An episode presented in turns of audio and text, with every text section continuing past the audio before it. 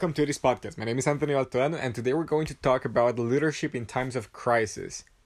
I personally think that due to this coronavirus pandemic that we're experiencing currently in the world, many companies have been forced, you know, to take different decisions to change their management, to to be leaders in the times of crisis. And during this podcast, we're going to cover the main aspects that we have identified across many companies in the world where effective leadership has been applied, where, where they are better than they were before. And why? Well, this is due to their managers because of the administration that they have forced in their employees and, and they have adapted quickly. And I feel like this is a keyword which we have to, to keep on talking about. Adapting. You know, adaptability is probably one of the key aspects of any effective leader. And when you're in a crisis, you're experiencing the unexpected so being able to identify quickly what's what's going on around you, how you can identify those things, and how you can apply and and act and be critical to your success. We're going to be talking specifically of organizations, in this case companies, you know, people that make money off of these things, not necessarily, for example, military or any other aspect. But for example, we're we're using uh, pharmaceutical pharmaceutical companies. What have they done? Well, they have innovated. They have done things that had never been done in the past. For example, they have been developing a vaccine in less than 18 months, which is usually one of the first steps of the FDA. However, pharmaceutical is not the only industry in the world, and there are many other, you know, departments or industries. Every single company, as a matter of fact, they have specific departments. They have, uh, for example, finance. They have marketing. They have accounting. They have human resources.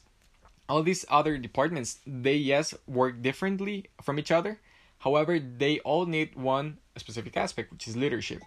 Now, organizations are having a really different time currently than they were doing previously. However, many of the problems per se that they had before are still the same, are still prevalent in a day to day basis. And now, what is one of these challenges, or what's literally the main challenge that many companies around the world are facing currently? In this case, we have communication and human resources. Why?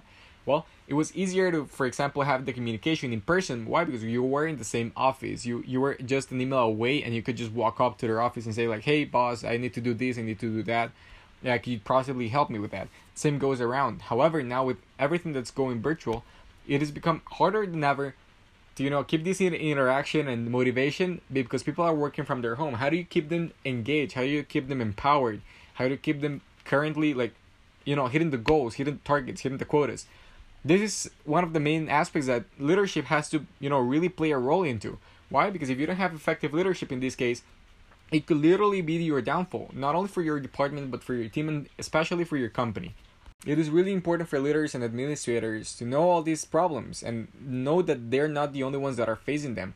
Their employees are also facing them. And it is critical to you know come to this self-awareness that even if you have a good time or a great time not necessarily others will be doing the same. So there is a, an article by Kazanov that was published in 2016 that it says that you know people must be believed in and they should be forgiven for their mistakes. So for example, maybe you're delegating tasks to others that maybe before the pandemic you hadn't even thought about them. But now it is kind of they, they kind of force you to go through that and just letting them have ownership of their work is going to be critical for their success. And what happens if they make a mistake? Well, just forgive them. Like I don't think there's ever a single person in the world that didn't make a mistake before learning how to do it correctly.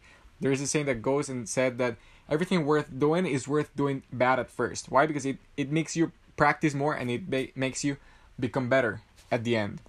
And this can be widely adapt- adapted today. Why? Because in this process, it is understandable that there have to be some learning curves more pronounced than others in some cases.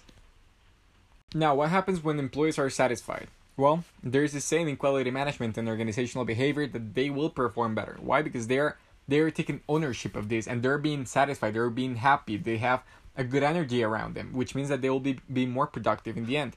And this actually applies to any business model, right? It is based on principles of organizational behavior and human psychology. Now, with this virtualization of labor in this in the COVID nineteen pandemic, it's really easy to see companies leave this approach aside. Why? Because many organizations are now more concerned about reducing their costs and surviving, like staying afloat, than about their employees. And it, it really doesn't work that way. Why? Because what happens if you don't have your employees happy?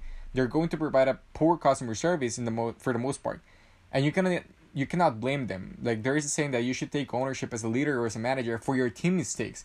They're not the ones making the mistakes they're making the mistakes because you have not given them the tools or you have not given them the follow up that they deserve so that they can know how to do all these kind of things. And it is really important, as I said before, you know, to be understanding and, and adapting to those issues that they may be experiencing so you can motivate them. How, how can you keep uh, a motivated employee empowered when you're not doing anything to motivate him or to commit? When you're not, when you're as a, when you as a leader are not given everything that they need, in crises, in pandemics, and in wars, we see the worst in people. That's just a reality. They're experiencing the unexpected. And it is your job as a leader, you know, to keep your, your team committed to their work without forgetting the elements that are at hand to achieve that objective. Right? For example, if you're in a company, you can give your your employees bonuses, like listening to their concerns and take them into account. Maybe their project management software is not working the, the way that it should. Maybe um, I don't know, you have to appeal to the emotional aspect. I feel like this is really important. Empathy empathy is something that's most likely forgiven in terms when you're stressed and you need to be able to put yourself in others perspective in others shoes to understand what's really going on and, and adapt to them. Now as a bottom line i can just say that this is actually a really good time for us to start practicing effective leadership assertive leadership how to listen to others practice and how to become more human how to be more empathetic with those people around you. And this just helps you build character. This just helps you grow as a person. I feel like this if you are not taking the most out of this pandemic to work on those skills, you're actually missing out because you will probably not get another opportunity like this in a fairly long time, right? We we hope so in a fairly long time.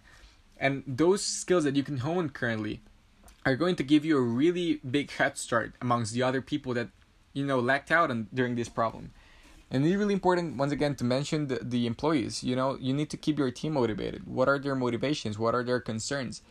and especially in the in the corporate environment you need to know that a happy collaborator or a happy employee is equal to happy customers. And without your employees you can you cannot do anything right? You cannot do anything that the company offers and that can be carried out. So that would be it for today's podcast. Thank you so much for listening and see you next time